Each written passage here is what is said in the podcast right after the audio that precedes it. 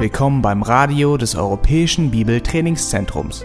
Unser Anliegen ist, dass der folgende Vortrag Sie zum Dienst für unseren Herrn Jesus Christus ermutigt.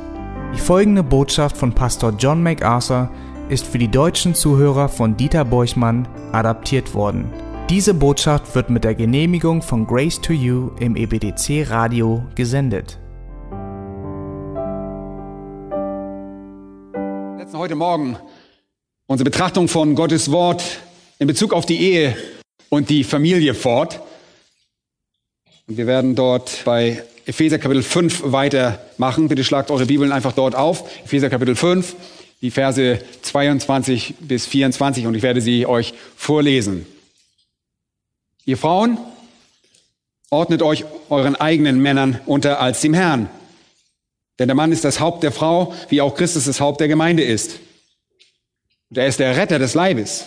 Wie nun die Gemeinde sich dem Christus unterordnet, so auch die Frauen ihren eigenen Männern in allem. Gott ruft die Ehefrau hier ganz deutlich auf, sich ihrem Mann unterzuordnen. Das ist der Plan Gottes für ihr Segen, für seinen Segen, für den Segen der Familie und für den Segen in der Gemeinde. Es ist zwingend erforderlich, dass Frauen diese große Verantwortung verstehen. Leider tun das die meisten Frauen heutzutage nicht. Eine gewisse Laura Miller hat es auf wunderbare Weise geschrieben, wie man das zu verstehen hat. Zitat, ich wurde geschaffen, um eine Gehilfin zu sein. So wurde der Zweck der Frau in 1. Mose 2, Vers 18 beschrieben, als Gott dem Mann die Frau gab. Sie sollte den Mann von seiner Einsamkeit erlösen und ihm eine Gehilfin sein. So wie ich meinen Zweck als Mensch am besten erfülle, wenn ich Gott verherrliche und mich an ihm erfreue, erfülle ich meinen Zweck als Frau am besten, wenn ich eine Gehilfin bin. Als Gehilfin bin ich nicht weniger wert als mein Ehemann. Meine Weiblichkeit hindert Gott in seiner souveränen Vorsehung weder daran, mich zu ihm zu rufen, noch macht sie meine Beziehung zu ihm weniger eng. Die Schrift zeigt sogar, dass mein Geschlecht für Gott irrelevant war, als, ich mich, als er mich errettete. Denn es gibt weder Juden noch Griechen, weder Sklaven noch Freie, weder Mann noch Frau, da ihr in Christus alle eins seid. Als er mir meinen Platz in der Hierarchie der Gemeinde zugeteilt hat, war meine Weiblichkeit ein inhärenter Teil der Berufung. Aber als er mich auserwählte, um seinen Ruf zu folgen, war mein Geschlecht als Frau nebensächlich. Zitat Ende. Das ist sehr gut ausgedrückt. Leider wird solch ein klarer Sinn der eigenen Identität von vielen Frauen, selbst in der Gemeinde, heutzutage abgelehnt oder auch missverstanden. Sie verstehen den Unterschied zwischen dem, was sie im Reich Gottes sind und dem, was sie in der Familie sind, nicht. Sie ordnen sich der Bestimmung, die Gott spezifisch für sie vorgesehen hat, nicht unter. Nun ein guter Ausgangspunkt, um heute Morgen damit zu beginnen, die Rolle der Frau erneut anzusprechen, ist dort, wo wir letztes Mal aufgehört haben. Das ist bei Sprüche Kapitel 31. Bitte schlagt dort einmal auf. Letzten Sonntag habe ich einige Kommentare zu Sprüche 31 gemacht und das werde ich heute Morgen auch noch tun. Habt ihr kürzlich mal irgendwelche alten Zeitschriften durchgesehen? Ich meine, so alte, verstaubte Zeitschriften, die Art, die ihr in alten Buchhandlungen seht und die aus irgendeinem Grund immer noch in eurem Schrank vielleicht liegen oder irgendwo auf dem Dachboden ausgegraben. Und habt ihr gesehen, wie Frauen dort dargestellt werden?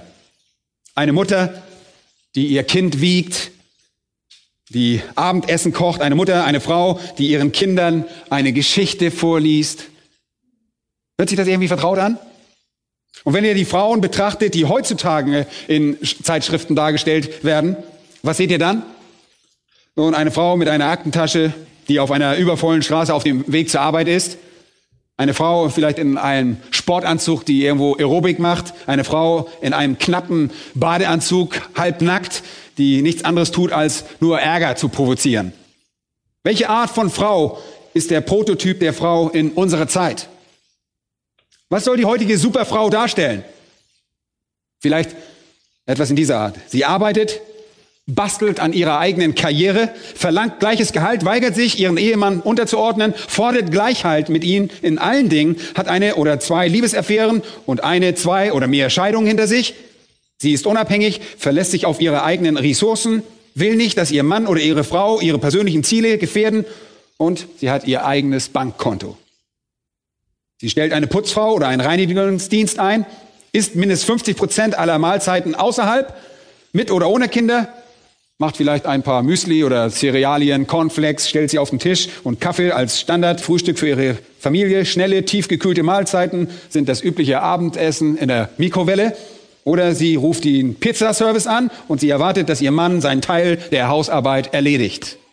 Sie ist gebräunt, sie sieht frisch erholt aus, frisiert und durchtrainiert, kauft Kleidung, um stets auf dem neuesten Stand der Mode zu sein, sorgt dafür, dass sie beim Kauf um die Aufmerksamkeit stets konkurrieren kann und bringt die Kinder in einer Kita unter oder sorgt dafür, dass jedes Kind einen Fernseher oder Internet im Zimmer hat, damit sie Unterhaltung haben. Sie ist rechthaberisch, fordernd, will gehört werden und ist eifrig beflissen, ihre persönlichen Ziele zu erfüllen. Und das ist die Frau unserer Zeit, die von unserer Kultur auch so unterstützt wird. Sie bleibt in aller Regel nicht verheiratet, ist nicht glücklich und ihre Kinder geraten in Schwierigkeiten und greifen nicht selten zu Drogen. Sie ist weit von dem entfernt, was Gott als tugendhafte Frau kennzeichnet und bezeichnet. Ich möchte es nur einmal noch in Erinnerung bringen, was wir schon getan haben, die tugendhafte Frau, was sie laut Gott ist. In Sprüche 31 heißt es, eine tugendhafte Frau, das ist Vers 10, wer findet sie? Sie ist weit mehr wert als die kostbarsten Perlen. Auf sie verlässt sich das Herz ihres Mannes und an Gewinn mangelt es ihm nicht. Sie weist ihm Gutes und nichts Böses alle Tage ihres Lebens. Sie kümmert sich um Wolle und Flachs und verarbeitet es mit willigen Händen. Sie gleicht den Handelsschiffen. Aus der Ferne bringt sie ihr Boot herbei. Bevor der Morgen graut, ist sie schon auf. Sie gibt Speise aus für ihr Haus und bestimmt das Tagewerk für ihre Mägde. Sie trachtet nach einem Acker und erwerbt ihn auch. Und vom Ertrag ihrer Hände pflanzt sie einen Weinberg. Sie gürtet ihre Lenden mit Kraft und stärkt ihre Arme. Sie sieht, dass ihr Erwerb gedeiht, ihr Licht geht auch bei Nacht nicht aus. Sie greift nach dem Spinnenrocken und ihre Hände fassen die Spindel. Und das bedeutet, sie webt. Sie tut ihre Hand dem Unglücklichen auf und reicht ihre Hände den Arm. Vor dem Schnee ist ihr nicht bange für ihr Haus, denn ihr ganzes Haus ist in Scharlach gekleidet. Sie macht sich selbst Decken Lein und Purpur ist ihr Gewand. Ihr Mann ist wohlbekannt in den Toren, wenn er unter den Ältesten des Landes sitzt. Sie fertigt Hemden und verkauft sie und liefert dem Händler Gürtel. Kraft und Würde sind ihr Gewand und sie lacht angesichts des kommenden Tages. Ihr Mund öffnet sich mit Weisheit und eine freundliche Unterweisung ist auf ihrer Zunge. Sie behält die Vorgänge in ihrem Haus im Auge und isst nie das Brot der Faulheit. Ihre Söhne wachsen heran und preisen sie glücklich. Ihr Mann rühmt sie ebenfalls. Viele Töchter haben sich als tugendhaft erwiesen, du aber übertriffst sie alle. Anmut ist trügerisch und Schönheit vergeht, aber eine Frau, die den Herrn fürchtet, die wird gelobt werden. Gebt ihr von den Früchten ihre Hände und ihre Werke werden sie rühmen in den Toren. Leute, das ist die Frau, die Gott erhebt. Übrigens werden im Buch der Sprüche vorher andere Frauen beschrieben. Es gibt eine Beschreibung einer Ehebrecherin, die mit ihren Lippen schmeichelt die ihren eigenen Mann verlässt und ihr Gelöbnis bricht. Es gibt eine Beschreibung einer Ehebrecherin, deren Lippen von Honig triefen. Es gibt eine Beschreibung einer glattzüngigen Ehebrecherin, die auf der Jagd nach dem kostbaren Leben eines Mannes ist, nur um es zu zerstören. In Sprüche werden auch eine laute Frau, eine törichte Frau, eine rebellische Frau, eine zänkische Frau und diverse andere Arten beschrieben.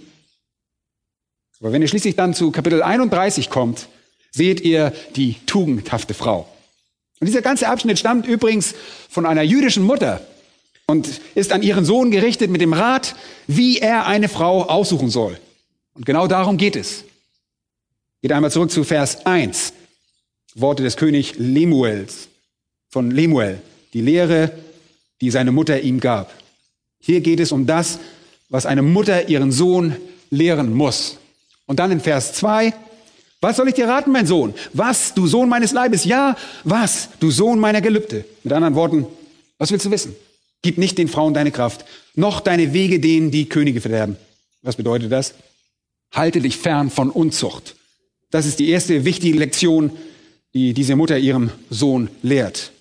Wir wissen nichts über die Mutter von Lemuel, aber sie lehrte ihn, sich von Unzucht fernzuhalten. Und dann in Vers 4, es ziemt sich für Könige nicht Lemuel, es ziemt sich für Könige nicht Wein zu trinken, noch für Fürsten der Hang zu starkem Getränk. Sie könnten über den Trinken das vorgeschriebene Recht vergessen und die Rechtssache aller geringen Leute verdrehen. Gebt starken Getränk dem, der zugrunde geht und Wein den betrübten Seelen. Sie werden über den Trinken ihre Armut vergessen und werden nicht mehr an ihr Elend denken. Die erste Sache ist also, von der es sich fernzuhalten geht, war die Unzucht und das zweite ist dann Alkohol. Und weiter in Vers 8, tue deinen Mund auf für den Stummen, für das Recht all derer, die dem Untergang geweiht sind. Tue deinen Mund auf, richte Recht und verteidige den Elenden und Armen.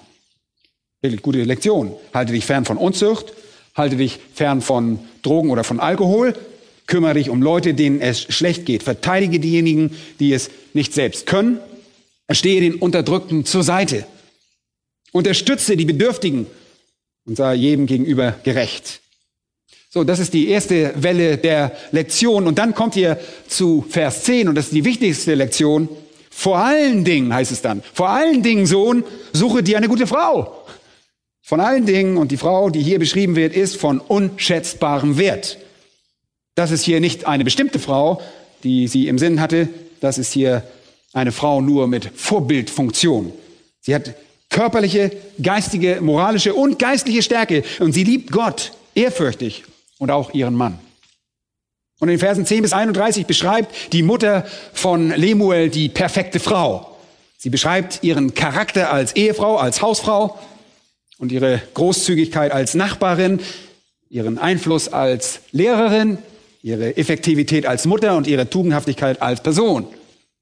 Dies ist eine rund, ein rundum Porträt dessen, wonach jede Frau streben sollte. Und sie stellt eine Frau dar, wonach jeder Mann sich nur ausstrecken sollte. Diese Frau ist für ihren Ehemann ein Geschenk Gottes. Solch eine Frau zu finden bedeutet, einen Schatz von unschätzbarem Wert zu finden. Und in Sprüche 19 und Vers 14 heißt es, eine verständige Ehefrau kommt von dem Herrn. Nun, euer Haus und euer Besitz, den könnt ihr von eurem Vater vielleicht erben. Aber eine Ehefrau kommt von dem Herrn. Der Kommentator Matthew Henry, der sagte einmal, das ist der Spiegel für alle christlichen Frauen, ein großartiges Porträt. Und er konzentriert sich auf genau die Dinge, die auch im Neuen Testament die vorbildliche Frau darstellen. Lass uns also mit diesen Gedanken im Hinterkopf zu Epheser Kapitel 5 zurückkehren. Das Thema der Unterordnung dort in Versen 22 haben wir bereits diskutiert. Die Frage nach der Unterordnung haben wir bereits diskutiert. Lasst uns jetzt zu der Art der Unterordnung kommen. Die Art der Unterordnung. Die Frau soll sich nicht nur unterordnen, sondern sie soll sich auf bestimmte Art unterordnen. Es gibt eine gewisse Art dafür.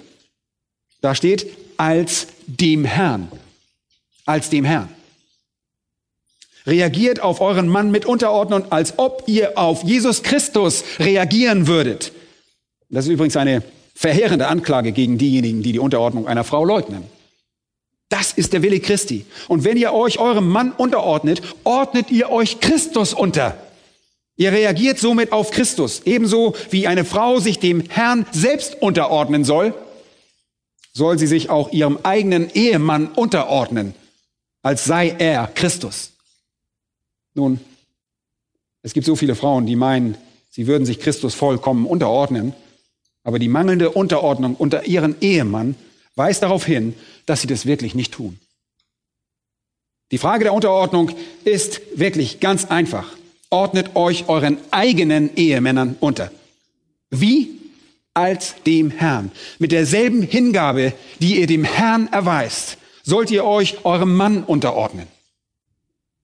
Drittens macht Paulus in Vers 23 auf das Motiv für die Unterordnung aufmerksam. Das Motiv der Unterordnung. Denn der Mann ist das Haupt der Frau, heißt es dort.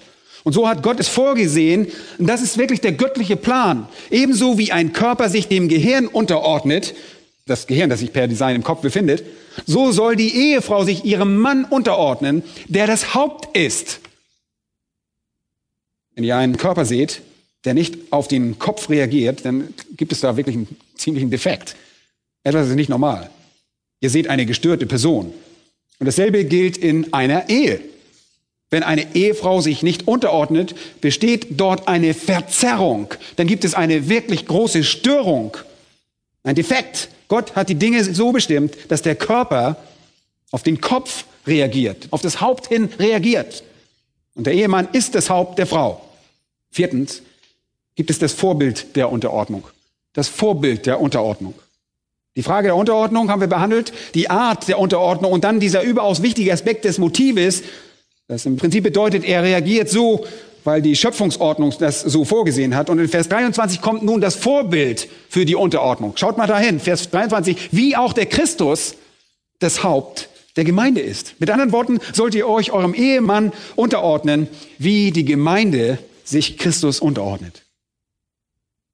Mit derselben bereitwilligen Einstellung, mit der die Gemeinde sich Christus unterordnet und ihr gehorcht, soll die Ehefrau sich ihrem Mann unterordnen. Oh, das ist ein sehr hochgestecktes Konzept. Aber bitte beachtet das. Wir reden hier nicht von einem unbedeutenden Vorbild. Ihr sollt euch eurem Ehemann auf dieselbe und auf die uneingeschränkte, klaglose und freudige Weise unterordnen, wie die Gemeinde sich Christus unterordnet. Und in Vers 23 wird noch hinzugefügt, er ist der Retter des Leibes. Wir ordnen uns eifrig und freudig demjenigen unter, der uns rettet, nämlich dem Herrn Jesus Christus. Und die Gemeinde ordnet sich mit frohen Herzen Christus unter. Wir wünschen das zumindest, dass die Gemeinden das so tun, oder? Das ist das Ziel. Wir verstehen unsere Schwäche, wir verstehen seine Stärke und wir ordnen unsere Schwäche seiner Stärke in der Gemeinde unter. Und in der Ehe tun wir dasselbe. Eine Frau muss erkennen, dass ihr Ehemann ihr Beschützer und ihr Erlöser ist in dem Sinne, das ist die Bedeutung von Erretter. Sie soll sich ihrem Schutz und seiner Fürsorge demütig hingeben. Fünftens gibt es eine weitere Komponente und wir werden all diese gleich noch ein bisschen ausführen. Der fünfte Punkt ist das Ausmaß der Unterordnung. Das Ausmaß der Unterordnung.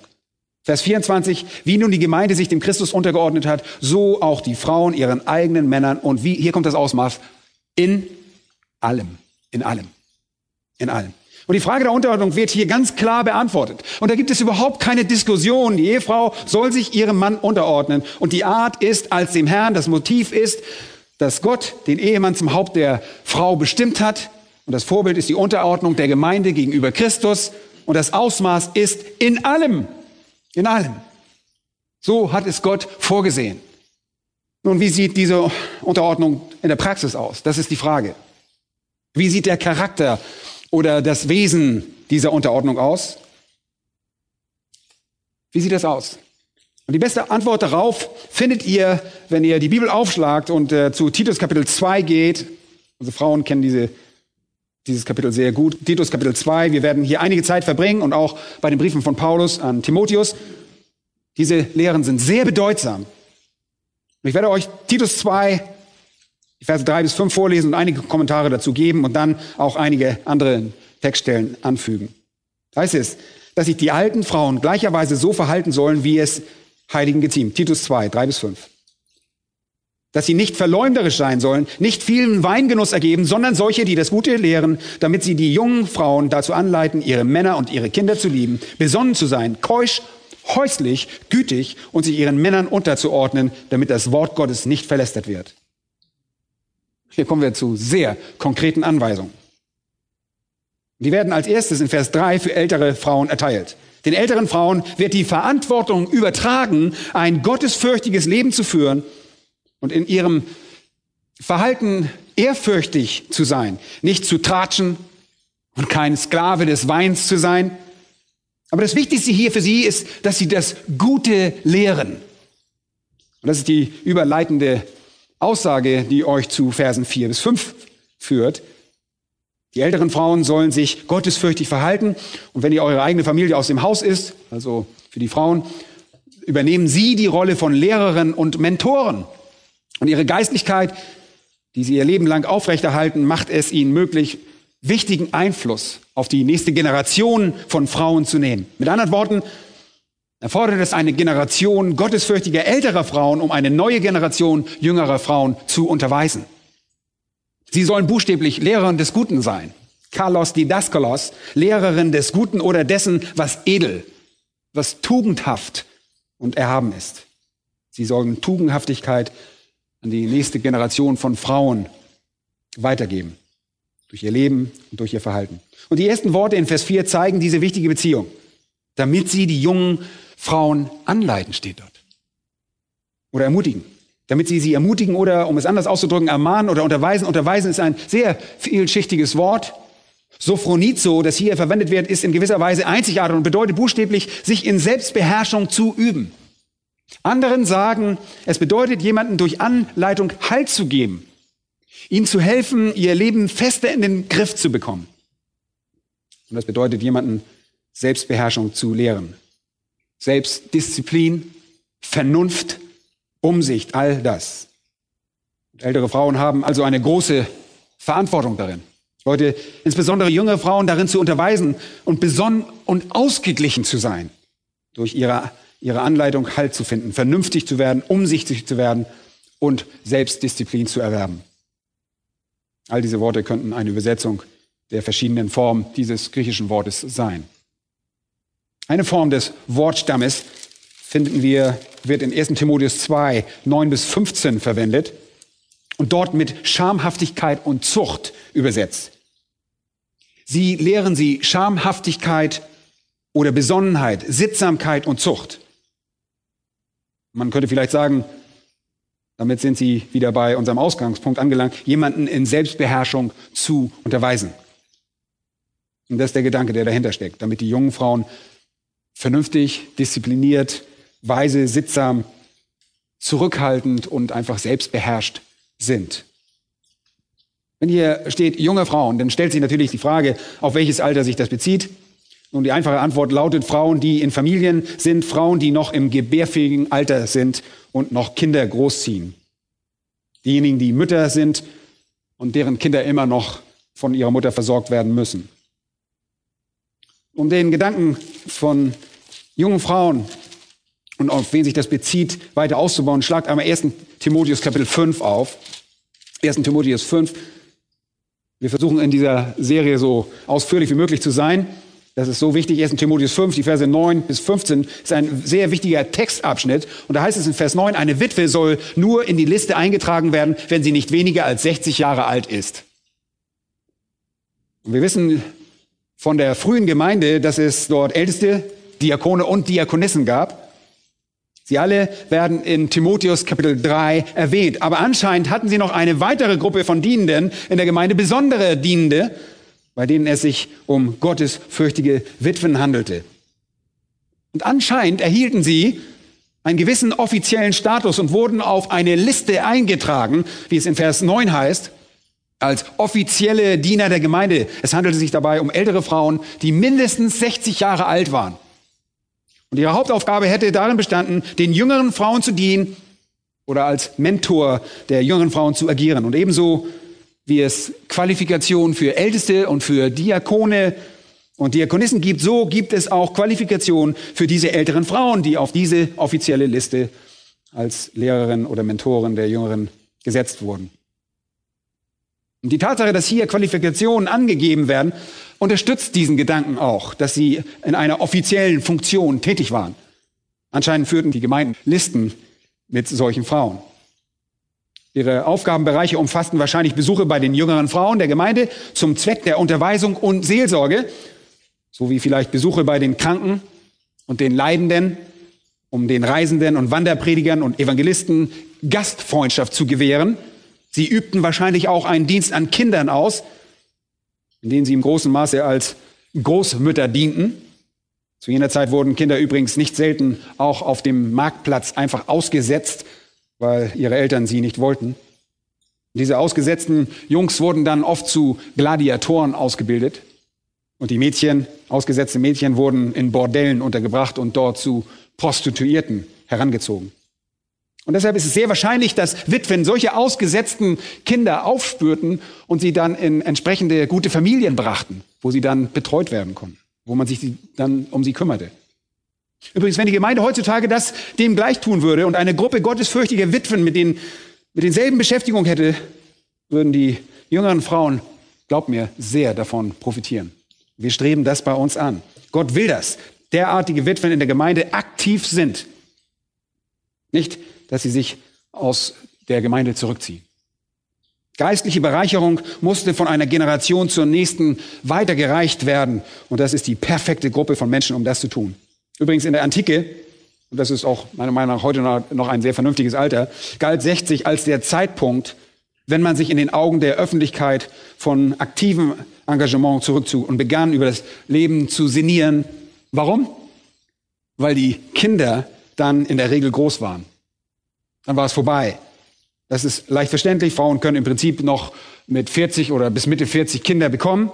Und dann kommen die Wechseljahre und damit ist es vorbei. Wenn Frauen Anfang 40 noch Kinder bekommen können, dann sind diese Kinder erst groß, wenn die Frauen ungefähr 60 Jahre alt sind. Wenn ihr noch mit 40 Kinder bekommt, werden sie bei euch sein, bis ihr ungefähr 60 Jahre alt seid. Aber nach diesem Zeitraum bekommen Frauen keine Kinder mehr und somit ist die Kindererziehung in der Regel um die 60 beendet.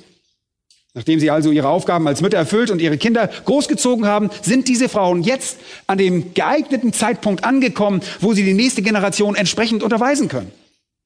Und es ist auch unwahrscheinlich, dass Frauen in dem Alter den Drang verspüren, noch einmal heiraten zu wollen, weil sie so brennen und denken, ich muss noch mal heiraten.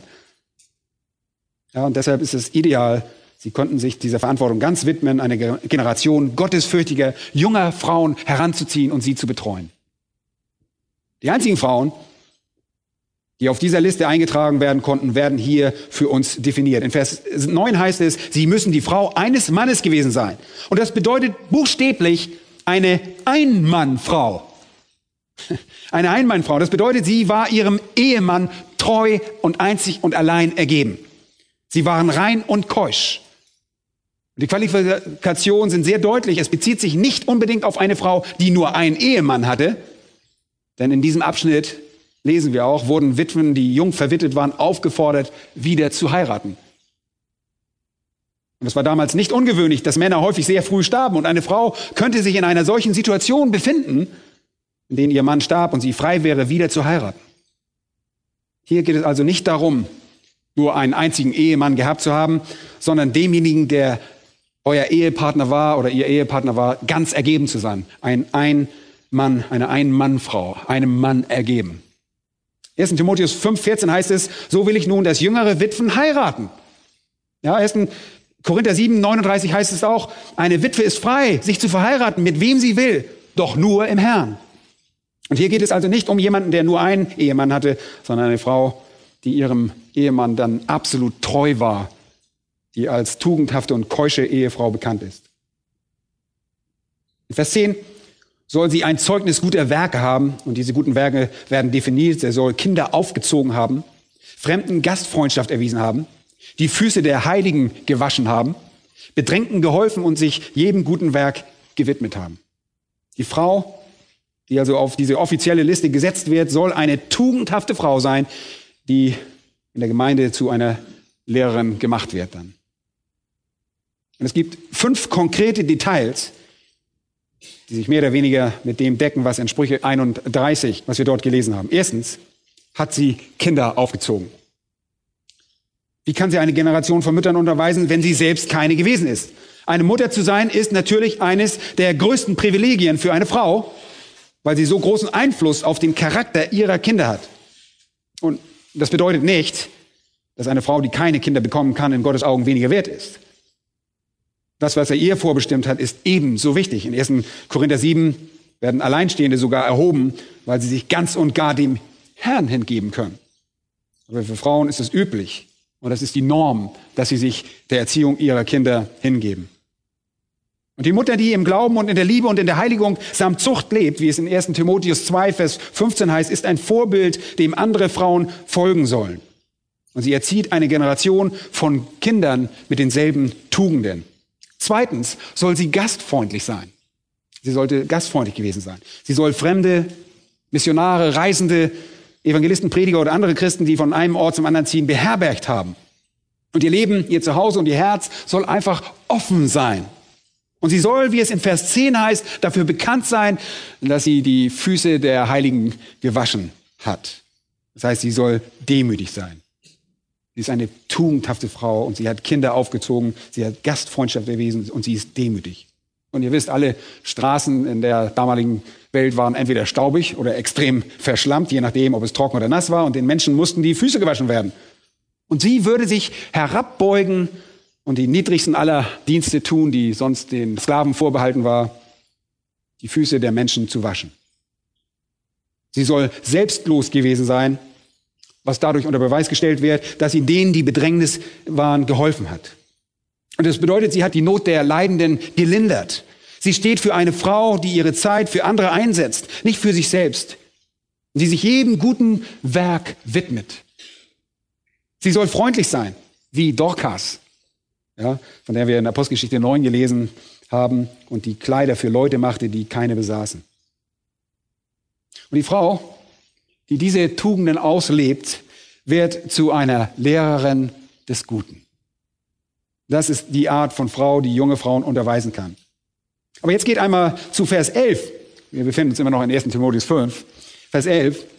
Jüngere Witwen weise ab. Dies ist keine Liste für jüngere Frauen. Tragt sie nicht auf die Liste ein. Warum? Denn wenn sie gegen den Willen des Christus begehrlich geworden sind, wollen sie heiraten und kommen damit unter das Urteil, dass sie die erste Treue gebrochen haben. Mit anderen Worten, fühlt eine Frau, die ihren Mann verloren hat, sich schrecklich. Und das ist ein wirklich typisches Szenarium. Das ist natürlich ein gewaltiger Verlust und in dem Moment des Verlusts und in der ganzen Trauer und dem Gefühl, es wird nie wieder einen Mann geben wie den Mann, den ich gerade hatte. Niemand kann ihm das Wasser reichen. Ja, macht sie ein Versprechen. Ich werde den Rest meines Lebens Christus widmen. Ich werde nie wieder heiraten. Niemand kann meinem Mann jedes Wasser reichen. Ich werde den Rest meines Lebens einfach Christus widmen. Das sagt sie. Und sie kommt zur Gemeinde und sagt, bitte tragt mich auf diese Liste ein. Ich werde einfach ein Teil derjenigen sein, die der Gemeinde für den Rest meines Lebens dienen werde. Ich will nie wieder heiraten. Paulus sagt, tragt sie nicht auf die Liste ein. Denn wenn sie gegen den Willen des Christus begehrlich geworden sind, was für eine junge Frau normal ist, sollten sie heiraten. Mit anderen Worten werden sie sich von ihrem Schwur abwenden, von ihrem Versprechen. Sie werden ein starkes Verlangen haben und die Impulse des äh, normalen sexuellen Begehrens verspüren. Und das bezieht sich auf das Verlangen einer Frau nach einem Mann. Und das ist wirklich alles, was es beinhaltet hier. Und das ist der einzige Vers im Neuen Testament, wo sich dieses Wort befindet. Außerhalb der Schrift findet ihr es noch in einer Illustration, wo ein Ochse versucht, seinem Joch zu entkommen. Die Frau wird sich fühlen, als habe sie sich eine Last aufgebürdet, der sie nicht entkommen kann. Und sie wird sich daran reiben. Eine Witwe, die versucht, aus ihrem unüberlegten Schwur, diese Last herauszukommen. Und dann wird sie nicht nur ihren Schwur bereuen, sondern wird auch ihre Frustration und vielleicht wird sie sogar zornig auf den Herrn sein. Und das ist tragisch. Und deshalb dürft ihr sie nicht auf diese Liste setzen. Zweitens sollt ihr sie aufgrund von Vers 13 nicht auf die Liste setzen. Da heißt es zugleich, lernen sie auch untätig zu sein, indem sie in den Häusern herumlaufen. Und hier erfahren wir, was diese Witwen anscheinend taten.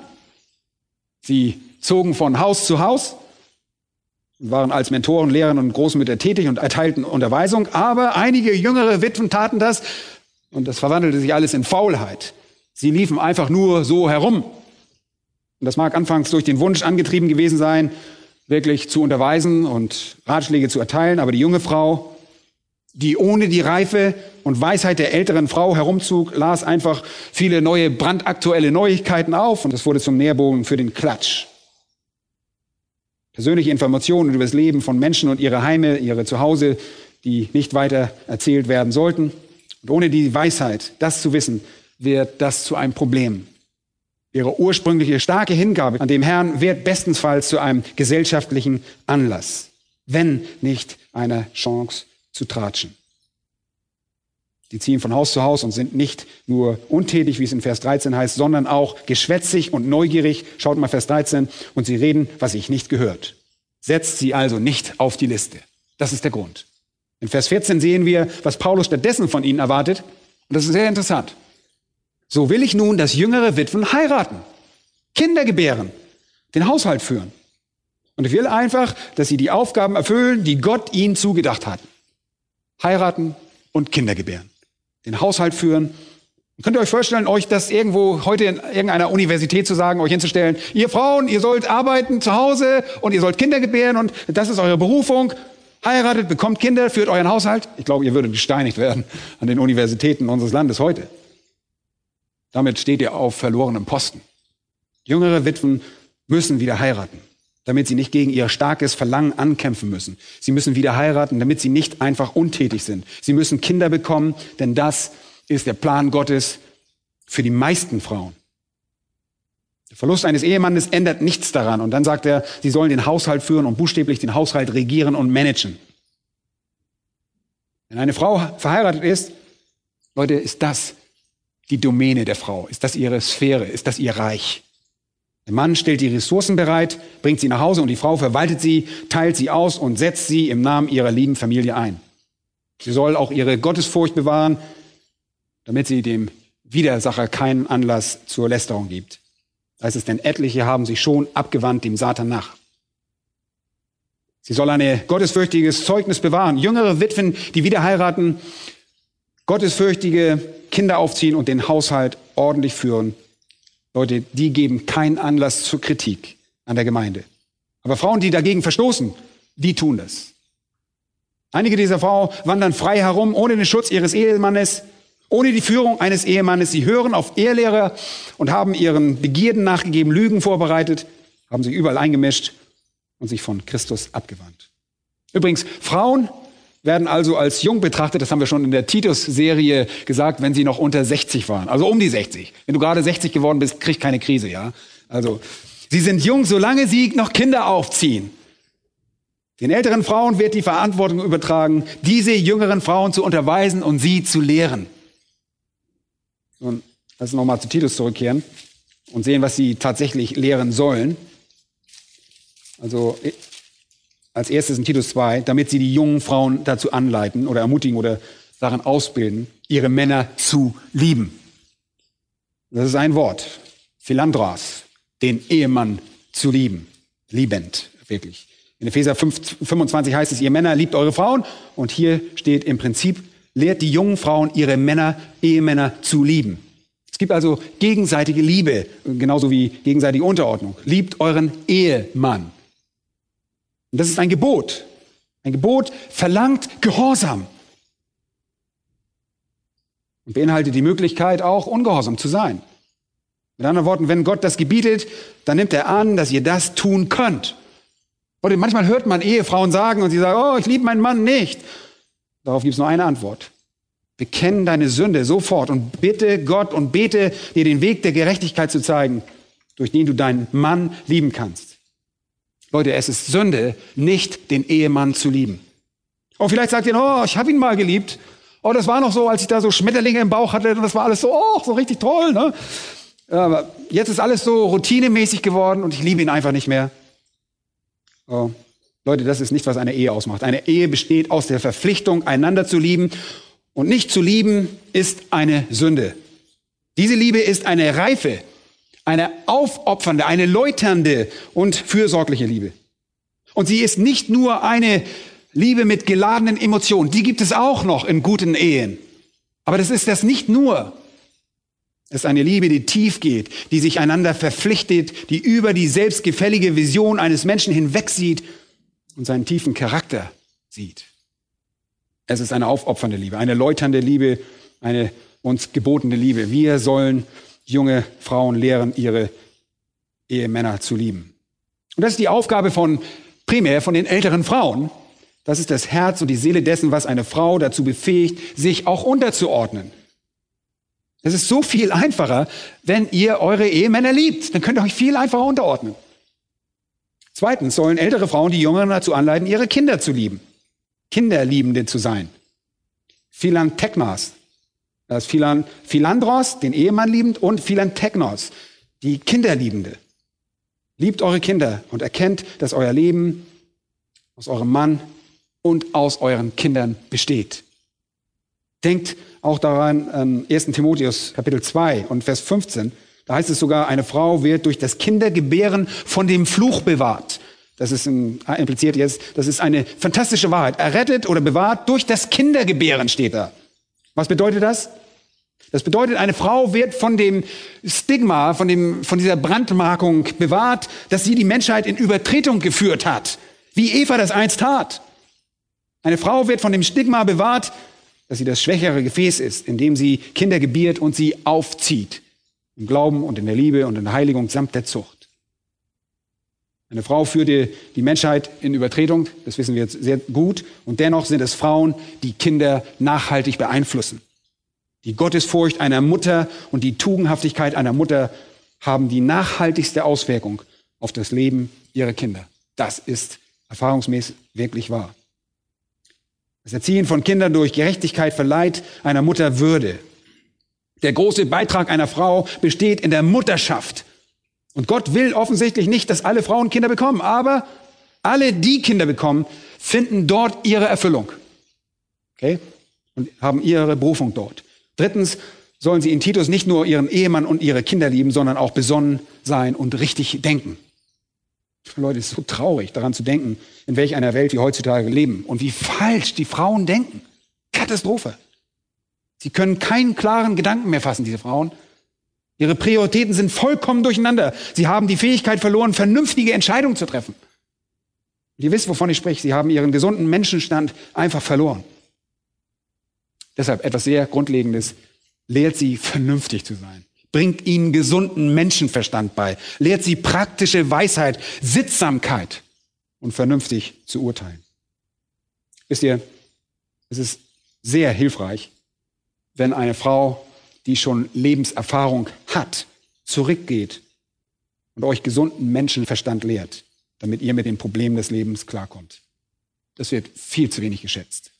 Viertens, lehrt sie rein zu sein, Hagnos. Das bedeutet keusch und tugendhaft, ihrem Mann in jeder Hinsicht sexuell treu. Erinnert ihr euch, wie das im ersten Petrus heißt? Frauen sollen sich darum kümmern, wer sie sind, nicht in erster Linie, wie sie äußerlich aussehen. 1. Timotheus 2, 9 bis 10 heißt es, dass Frauen, wenn sie zusammenkommen, sich mit Schamhaftigkeit und Zucht schmücken sollen. Mit Gottesfurcht und Besonnenheit.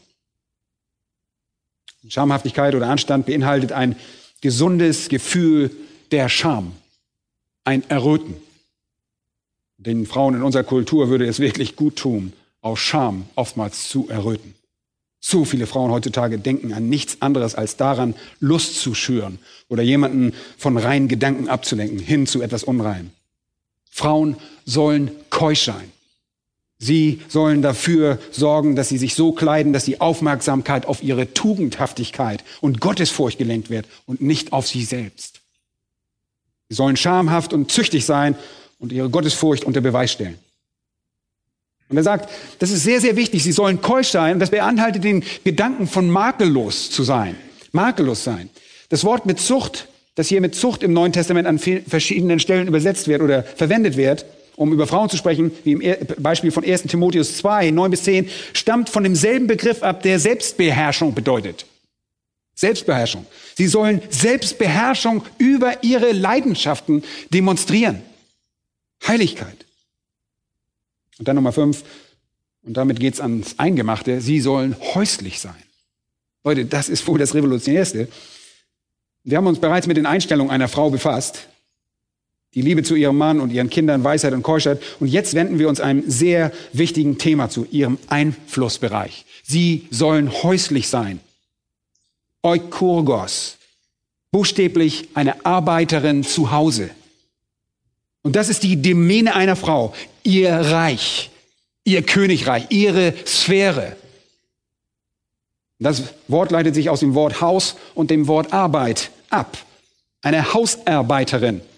Und das bezieht sich übrigens nicht einfach darauf, Böden zu schruppen oder Badezimmer zu putzen oder solche Dinge. Es ist einfach gleichbedeutend mit dem Gedanken, dass das Heim, das Zuhause, der Bereich ist, in dem sie tätig ist, was immer sie dort tun mag. Das bedeutet nicht, eine Frau ständig nur im Haus beschäftigt sein soll. Es bedeutet nicht, dass sie das Haus nie verlassen kann. Es bedeutet auch nicht, dass sie immer nur Hilfsarbeiten leisten soll. Aber es bedeutet, dass das Heim der Ort ist, den Gott ihr als Aufgabengebiet zugeteilt hat. Und sie soll den Haushalt führen, sich um ihren Ehemann kümmern, für ihn und für die Kinder sorgen und für alles, was sie brauchen, wenn sie in diesem Zuhause leben. Materiell gesehen soll sie die Ressourcen, die ihr Mann nach Hause bringt, nehmen und daraus ein behagliches und ein gesegnetes Leben für ihre Kinder machen. Sie soll diese geistlichen Dinge, die sie weiß und lernt, an ihre Kinder weitergeben. Sie ist eine Verwalterin in ihrem Zuhause. Leute, Gottes Standard für die Ehefrau und Mutter sieht vor, dass sie zu Hause arbeitet, nicht außerhalb. Wenn eine Mutter das nicht versteht, bedeutet das nur, dass sie sowohl die Rolle ihres Mannes als Ernährer und auch ihre eigene Pflicht gegenüber der Familie einfach missversteht. Das ist ein Missverständnis. Nicht nur hat sie weniger Zeit, zu Hause zu arbeiten und ihre Kinder zu lehren, um sich um sie zu kümmern. Eine Frau, die außerhalb des Heims arbeitet, hat auch oft einen Chef, dem sie durch ihr Äußeres und in vielen anderen Dingen gefallen muss. Und das macht die Rolle ihres Ehemannes als Haupt komplizierter. Sie läuft Gefahr, von der Geschäftswelt angetan zu sein oder was auch immer sie tun mag und in ihren Aufgaben zu Hause immer weniger Befriedigung zu finden. Leute, viele Studien, viele Studien haben gezeigt, dass die meisten Kinder, die in Haushalten aufwachsen, in denen Mutter berufstätig sind, weniger selbstsicher sind als diejenigen, bei denen die Mutter ständig zu Hause ist. Und das sollte offensichtlich sein. Denn ihre Gegenwart dort, selbst wenn das Kind in der Schule ist, ist ein emotionaler Anker für das Kind. Berufstätige Mütter tragen so oft zur Jugendkriminalität bei, zu einer Fülle anderer Probleme, dass dies zum Verfall der Familie führt. Allerdings ist es nicht so, dass Mütter, die zu Hause bleiben, automatisch und kategorisch geistlicher sind. Viele Mütter, die niemals außerhalb des Hauses äh, Hause, zu Hause arbeiten, sitzen auch nur zu Hause faul rum. Das ist genauso schlimm, wenn sie nur rumtratschen oder sich irgendwelche unzüchtigen Seifenopern anschauen. Und viele andere Dinge, die einfach genauso zerstörerisch sind wie eine berufstätige Mutter. Aber die einzige Chance für eine Frau, Gottes Bestimmung für ihre Rolle als Frau und Mutter zu erfüllen, liegt im Heim, im Zuhause. Wenn die Kinder dann herangewachsen sind, gibt es Möglichkeiten, sich außerhalb des Heims zu betätigen, sofern sie nicht als Frau kompromittiert oder ihren Mann als Haupt, sofern sie dadurch nicht in unangemessene Versuchung gerät und sofern sie dadurch nicht in einem Umfeld landet, wo sie den Handlungen und Worten gottloser Menschen ausgesetzt ist. Aber das kann sie tun dann. Wenn die Kinder erwachsen sind, kann sie vielleicht Teilzeit arbeiten oder sogar auf Vollzeit in einem Umfeld, das förderlich für sie ist und ihre Gottesfurcht steigert und sie als Ehefrau stärker macht. Okay? Aber das Heim ist noch immer ihre Domäne und sie bleibt auch immer ihre Domäne. Und selbst Witwen oder Frauen, deren Ehemänner sie verlassen haben, sollen ihre Domäne und ihre Kinder nicht verlassen, um außerhalb des Zuhauses zu arbeiten. Das ist sehr wichtig. Und Paulus machte das in 1. Timotheus 5 und Vers 8 sehr deutlich. 1. Timotheus 5, da heißt es, wenn aber jemand für die Sein, besonders für seine Hausgenossen nicht sorgt, so hat er den Glauben verleugnet und ist schlimmer als ein Ungläubiger. Und das bedeutet nicht nur für seine unmittelbare Familie zu sorgen, sondern auch für die erweiterte Familie. Wenn es in eurer Familie zum Beispiel eine Witwe oder eine Frau gibt, die durch eine Scheidung keinen Ehemann hat, dann solltet ihr euch um sie kümmern, bevor ihr sie zwingt, ihr Zuhause zu verlassen, um sich selbst zu ernähren. Wenn eine Frau keinen Ehemann hat und keine finanziellen Ressourcen, keine staatliche Beihilfe hat, dann muss der Rest ihrer Familie oder sogar ihre Kinder oder Enkelkinder sich darum kümmern. Das ist eine Pflicht. Sie haben diese Verantwortung, damit die Frau ihre Verantwortung gegenüber ihrer Familie weiterhin gerecht werden kann. Das wird im ersten Teil von Timotheus Kapitel 5, 1. Timotheus 5 angedeutet. Aber wenn sie niemanden hat, wenn sie keine ähm, männlichen Verwandten hat und wenn sie keine weiblichen hat, ähm, dann muss die Gemeinde sie unterstützen. Dann obliegt es der Gemeinde, sich um sie zu kümmern. 1. Timotheus 5, Vers 16. Die grundsätzliche Annahme hier ist, dass selbst eine Frau ohne einen Ehemann, selbst eine Frau, deren Kinder älter sind, noch immer ein Recht auf Fürsorge hat. Als Jesus in den letzten Minuten seines Lebens am Kreuz hing, sorgte er sich um seine Mutter. Johannes 19, 26, 27 übergab er die Fürsorge für seine Mutter dem Johannes. Erinnert ihr euch daran? Warum? Und weil sie offensichtlich schon Witwe war. Josef war gewiss schon vorher gestorben und Jesus war nicht mehr da, um sich um sie zu kümmern. Und seine eigenen Halbbrüder glaubten nicht an ihn. Ja, das Ungläubige, denen ist es manchmal völlig wurscht, was mit der Mutter passiert. Deshalb übergibt er seine Mutter an Johannes. Und wenn eine Frau noch Kinder zu Hause hat, gilt ihr oberste Verantwortung natürlich diesen Kindern. Wenn sie keine Kinder hat und diese erwachsen sind, ist sie dafür verantwortlich, die jüngeren Frauen zu unterweisen und die Erkenntnisse und Weisheit, die sich durch ihren Wandel mit dem Herrn gewonnen hat, mit ihnen zu teilen. Sie sollte ihre Zeit, wenn sie älter ist und ihre Kinder erwachsen sind, Leute nicht der Welt widmen. Sie sollte nicht die Zeit in die Welt investieren, obwohl das manchmal unvermeidlich ist, sondern sie sollte sich den jüngeren Frauen widmen. Und das ist der Maßstab der Schrift. Und ich weiß, es gibt so viele Szenarien, bei denen man irgendwas einwenden könnte. Was ist denn mit dem? Und was ist mit jenem? Und was ist mit der Situation? Und äh, Leute, ich kann euch nur sagen, was die Bibel sagt. Und wir müssen den Rest mit unserer eigenen Weisheit herausfinden und einsetzen. Es gibt vielleicht eine Situation, in der eine Witwe sich eine Anstellung suchen muss, weil sie niemanden hat, der sich um ihre Kinder kümmert. Und offen gesagt unterstützen die wenigsten Gemeinden derartige Leute. Leute, wir wollen das tun. Wir versuchen das so zu tun und umzusetzen, wenn es uns irgendwie möglich ist. Möge uns Gott da helfen. Vielleicht gibt es eine Situation, wo eure Kinder in der Schule sind und ihr, ohne dass es einen Kompromiss für eure Kinder und euren Mann bedeutet, Teilzeit arbeiten könnt. Viele Frauen sind sehr produktiv geworden, indem sie von zu Hause aus arbeiten. Und das ähnelt der Frau in Sprüche 31. Ein Geschäft von zu Hause. Aber der Maßstab der Schrift, Leute, ist ganz klar. Der Einflussbereich einer Frau soll im Heim sein. Das Offensichtlichste sind natürlich Mütter, die einer Arbeit nachgehen, wenn sie noch junge Kinder haben, sogar Kleinkinder oder Babys, die noch nicht einmal in der Schule sind, die zu Hause leben und die sie einfach im Stich lassen und sie irgendeiner anderen Person oder irgendeiner Betreuung übergeben. Leute, selbst Gemeinden unterstützen das manchmal, indem sie Krippen oder Kindergärten einrichten.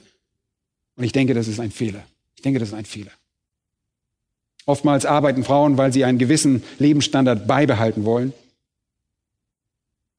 Kinder und die Familie diesem Lebensstandard zu opfern, ist eine schlechte Entscheidung. Nun, ihr sagt, was ist mit einer Frau, die fähig ist und kompetent und motiviert und sehr fleißig und sehr begabt ist? Kann sie nicht äh, die Belange um ihres, die, die, sich um die Belange ihres Haushaltes kümmern kann? Kann sie nicht irgendwie eine Art äh, Geschäft anfangen und so? Natürlich, das kann sie. Das darf sie. Sie darf, solange sie nicht die Priorität ihres Haushaltes vernachlässigt, wie es auch in Sprüche 31 steht, sie kann von zu Hause arbeiten. Das, worauf sie sich jedoch konzentrieren muss, ist die Liebe zu ihrem Mann, ihrem Mann Liebe und Fürsorge angedeihen zu lassen. Und dasselbe gilt für ihre Kinder. Sie leitet und führt und lehrt ihre Kinder, damit sie gottesfürchtige Kinder werden können. Sie ist in ihrem Heim sicher und beschützt, bewahrt vor dem Einfluss verderbter Menschen. Und Leute, Wollt ihr eure Frauen rausschicken in die Berufswelt, in die harte Berufswelt, wo sie allen möglichen Versuchungen ausgesetzt sind? Sie beherbergt Fremde, sie wäscht demütig die Füße der Heiligen, sie erweist Gastfreundschaft, sie widmet sich jedem guten Werk. Und das ist ihre Domäne. Und das Ganze wird natürlich auf wunderbare Weise von einem gottesfürchtigen Ehemann ermöglicht. Es ist sehr schwierig, wenn ihr keinen treuen Ehemann habt. Und an diesem Punkt muss die erweiterte Familie einspringen. Wenn es keine erweiterte Familie gibt, die helfen kann, dann schreitet an diesem Punkt die Gemeinde ein, um zu helfen, damit ein Kind, das bereits den Vater verloren hat, nicht auch noch die Mutter verliert, wenn sie einer Arbeit außerhalb ihres Hauses nachgehen muss. Das ist die Verantwortung der Gemeinde. Die Feministin, ich glaube, sie kommt von einer Universität in Illinois, Gornick, schrieb einmal, Zitat, Hausfrau zu sein ist ein unzulässiger Beruf. Die Wahl zu dienen und beschützt zu werden und geplant Hausfrau zu sein, ist eine Wahl, die nicht bestehen sollte. Der Kern des radikalen Feminismus besteht darin, das zu ändern. Zitat Ende. Natürlich. Leute, was immer Gott sagt, will die Welt ändern und aufheben. Zu Zeiten des Neuen Testaments ebenso wie zu Zeiten des Alten Testaments musste eine Frau, die zu Hause war, Mehl mahlen, alles von Grund auf. Backen, waschen, kochen, Kinder hegen und pflegen, Betten machen, Spinnen weben, den Haushalt führen und sich um Gäste kümmern. Und in derselben Zeit und mit uneingeschränkter Energie und Hingabe ihre Liebe für ihren Ehemann, ihre Kinder und Gott zum Ausdruck bringen. Und das ist eine riesige Aufgabe. Und ihr fragt jetzt vielleicht, warum und alles in der Welt will Gott, dass Frauen so viel zu tun haben? Auch wenn das sonderbar klingen mag, es hält sie von der Sünde fern, wenn sie viel zu tun hat. In Sprüche 7.11 finden wir ein verblüffendes Bild einer Hure. Dort steht ein folgendes Bild für die Hure. Sie ist unbändig, sie ist zügellos, ihre Füße können nicht zu Hause bleiben. Ihr Heim erfüllt sie nicht genug. Sie braucht etwas anderes. Und das führt sie in Übertretung. Für den Großteil unserer Gesellschaft ist das vollkommen lächerliches Zeug. Wir lassen uns durch die Gesellschaft leider allzu häufig beeindrucken und beeinflussen dass es selbst um uns manchmal ein, ein wenig merkwürdig erscheinen mag. Aber Leute, genau das lehrt das Wort Gottes. Gottes fürchtige Frauen sollen zu Hause sein und zufrieden damit sein, ihre Kinder zu lieben, ihre Männer zu lieben, ihren Familien, ihrem, im Heim zu dienen und natürlich auch dem Herrn zu dienen. Eine der wunderbarsten Dinge, die die Gemeinde je erlebt hat, ist der Dienst von gottesfürchtigen Frauen. Die Gemeinde hat schon immer von gottesfürchtigen Frauen profitiert, die zu Hause arbeiten. Und dann, wenn sie Zeit haben, der Gemeinde noch zu dienen. Und wenn Frauen das Heim für die Welt verlassen, verlassen sie auch die Gemeinde oft, weil sie einfach fertig sind, wenn sie nach Hause kommen. Aber lass uns mal in Titus noch ein Stück weitermachen. Die älteren Frauen unterweisen die jüngeren Frauen, ihre Männer und Kinder zu lieben, besonnen, keusch, häuslich und gütig zu sein. Und hier geht es wieder darum, sich um Fremde zu kümmern, bedürftige Liebe zu erweisen. Und dann folgendes. Und sich ihren Männern unterzuordnen. Auch hier wieder derselbe Ausdruck. Ihren Männern. Fällt euch das auf? Nicht dem Mann einer anderen Frau, nicht anderen Männern, sich ihrem eigenen Mann unterordnen. Warum? Und hört mal gut zu. Damit das Wort nicht verlästert wird. Buchstäblich Blasphemo. Damit keine Blasphemie oder Verleumdung begangen wird. Was hier auf dem Spiel steht, ist die Ehre von Gottes Wort. Und wenn wir sagen, wir glauben an Gottes Wort und sagen, wir wollen euch das Evangelium von Gottes Wort verkündigen und die Bibel hat die Antworten und Christus ist die Antwort und wir richten unser Leben auf die Offenbarung Christi aus und wir tun nicht das, was die Bibel über diese Dinge sagt, dann bringen wir das Wort Gottes in Verlästerung. Die Ehre der Schrift steht auf dem Spiel, Leute. Und ein Ungläubiger wird diese Schrift als bare Münze nehmen und sagen, hey, steht doch da, warum tut ihr das nicht? Wie könnt ihr dann diese Aussagen verteidigen? damit sie die jungen Frauen dazu anleiten, ihre Männer und ihre Kinder zu lieben, besonnen zu sein, keusch, häuslich, gütig und ihren eigenen Männern unterzuordnen. Leute, es ist das, was die Bibel sagt. Und wenn ihr ungehorsam seid, wird damit eine Aussage über die Bedeutung der Bibel getroffen. Ihr sagt, die Bibel bedeutet für mich nichts. Und das hat verheerende Auswirkungen. Seht ihr, in dem ganzen Buch Titus geht es um Evangelisation. Das ist wirklich ein Buch über die Evangelisation und es geht um die Verlorenen. In Kapitel 1, 3 heißt es sogar, Gott unser Retter. Vers 4, Jesus Christus unser Retter. Kapitel 2, 10, Gott unser Retter. Vers 13, des großen Gottes unseres Retters, Jesus Christus. Kapitel 3, Gott unser Retter. In Vers 6, Jesus Christus unser Retter. Bei jeder Erwähnung von Gott, nach der Einleitung, ist er unser Retter. Bei jeder Erwähnung von Christus ist er unser Retter. Es dreht sich alles um das erlösende Werk Gottes. Und wie geht das erlösende Werk Gottes weiter? Es geht durch das Zeugnis von gottesfürchtigen Leuten weiter. In Vers 2 durch ältere Männer, die auf gewisse Weise leben. Vers 3 durch ältere Frauen, die auch wieder auf gewisse Weise leben. In Vers 4 und 5 durch jüngere Frauen, die so leben, wie Gott das vorherbestimmt hat. Und in Vers 6 und 7 und 8 durch jüngere Männer, die so leben, wie Gott es vorherbestimmt hat. In Vers 9 durch Sklaven, die so leben, wie Gott es vorherbestimmt hat. Die so leben, wie Gott das gesagt hat. Darauf kommt es an. Und wenn die Gemeinde so lebt, wie die Schrift es sagt, was passiert dann? Leute, dann verbreitet sich das Evangelium. Dann verbreitet sich das Evangelium. Vers 11. Denn die Gnade Gottes ist erschienen, die heilbringend ist für alle Menschen. Durch unsere Lebensweise in der Gemeinde wird die Grundlage für das Evangelium gelegt. Die richtige Plattform. Wir wiederholen das immer wieder. Das Wort Gottes steht auf dem Spiel. Das Evangelium steht auf dem Spiel. Warum sollten die Leute uns das Evangelium abnehmen, wenn wir nicht tun, was die Schrift sagt? Weiter unten in Vers 14, der sich selbst für uns hingegeben hat, um uns von aller Gesetzlosigkeit zu erlösen, für sich selbst ein Volk zum besonderen Eigentum zu reinigen, das eifrig ist, gute Werke zu tun. Warum? Damit der Schrift Glauben geschenkt wird, damit die Schrift akzeptiert wird. In Vers 8 weiter oben heißt es, wir sollen so leben, dass wir die Kritiker zum Schweigen bringen. Und Vers 10, alle gute Treue beweisen, damit sie der Lehre Gottes, unseres Retters, in jeder Hinsicht Ehre machen. Leute, unser Zeugnis steht auf dem Spiel. Wenn wir diese Welt erreichen wollen, wenn wir diese Welt evangelisieren sollen, dann sind das die Grundsätze. Und die Rolle der Frau ist in dieser Hinsicht sehr entscheidend. Ihr müsst diese Grundsätze nehmen und sie sorgfältig und mit viel Gebet auf eure eigene Situation anwenden. Aber die Grundsätze und Gebote sind sehr direkt und sie sind unmissverständlich.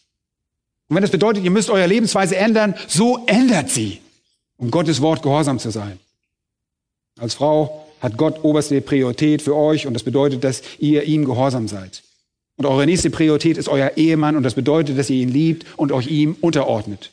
Danach haben eure Kinder Priorität. Ihr lehrt sie, ihr unterweist sie, ihr erzieht sie in Gottesfurcht und drückt eure Liebe für sie aus. Euer Einflussbereich ist euer Heim. Es ist eure Zufluchtsstätte, ein Ort der Gastfreundschaft. Und dann kommt euer Dienst im Leben der Gemeinde. Alles andere, was nicht unter diesen Prioritäten gehört, verlästert Gottes Wort. So einfach ist das. Und wenn wir Einfluss auf diese Welt haben wollen, müssen wir so leben. Möge Gott uns helfen, das alles umzusetzen zu seiner Ehre.